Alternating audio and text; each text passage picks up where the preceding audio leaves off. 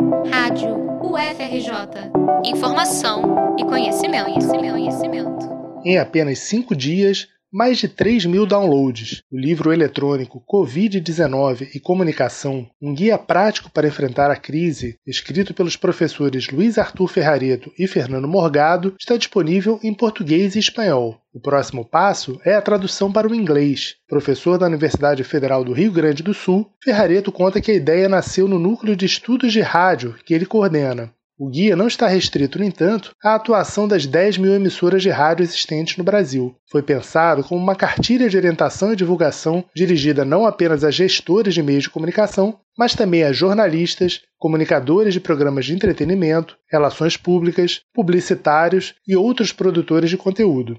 Muitos meios eletrônicos mudaram radicalmente suas rotinas, adotando trabalho em casa e mantendo programação automatizada, com inserções ao vivo em horários específicos por telefone. Mas muitas grandes emissoras de rádio e TV permanecem operando normalmente, com repórteres na redação e nas ruas, na linha de frente, como super-heróis, imunes à pandemia. Será que estes profissionais não estão sofrendo de um complexo de Clark Kent, identificado em livro publicado pelo jornalista Geraldinho Vieira há 30 anos?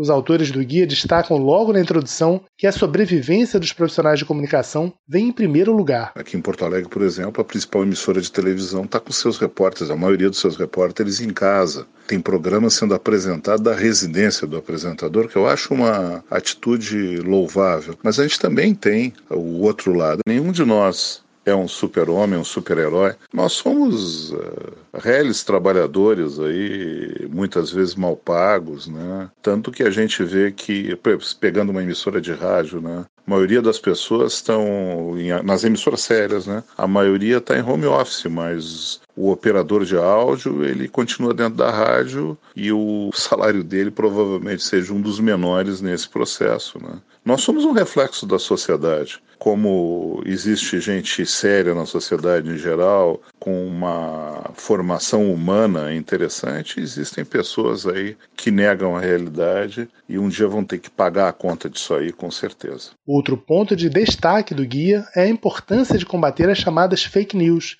buscando fontes de informação confiáveis, como pesquisadores de universidades e institutos de primeira linha. Em tempos de forte circulação de campanhas de desinformação nas mídias sociais, Ferrareto acredita que a pandemia do novo coronavírus vem reequilibrar o jogo, fortalecendo a mídia profissional e a ciência. Os ataques que estão ocorrendo ao conhecimento de forma mais ampla né, também refletem isso. Por exemplo, atacar repórteres na rua isso é uma forma de atacar o conhecimento também, porque tem o conhecimento, a informação jornalística é um tipo de conhecimento. O conhecimento científico, né, a gente tem pesquisas, infelizmente, que indicam que as pessoas tendem mais a acreditar em preceitos religiosos do que em preceitos científicos. Né? Isso não é de hoje. A única saída, no entanto, para a crise que a gente está vivendo é pela ciência. Quem vai achar a solução para o problema tanto do problema de saúde, são cientistas. Ninguém sabe a extensão da crise de saúde pública, que terá reflexos na economia, mas Ferrareto acredita que a mudança de linguagem provocada pela migração de muitos apresentadores e jornalistas do estúdio para suas próprias casas veio para ficar. Mesmo na mídia profissional, cada vez mais vamos nos acostumar a ouvir um comunicador ser interrompido no ar pelo choro de um bebê, um latido de cachorro ou uma sirene soando na rua em frente. Eu mesmo estou gravando essa reportagem no meu quarto, com um telefone celular, depois de receber os áudios da entrevista por WhatsApp, as crianças brincando no quarto ao lado, minha mulher teclando no computador e os gatos arranhando a minha porta.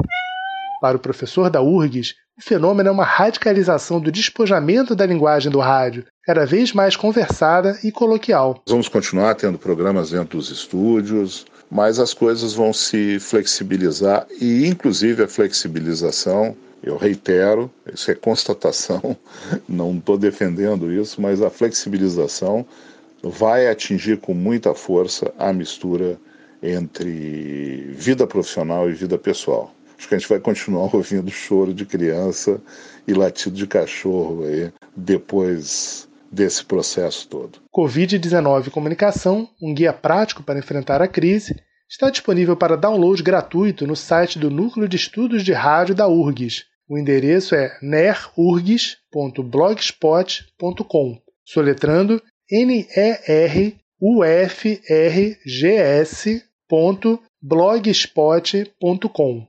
Reportagem de Marcelo Kishinevski para a Rádio UFRJ.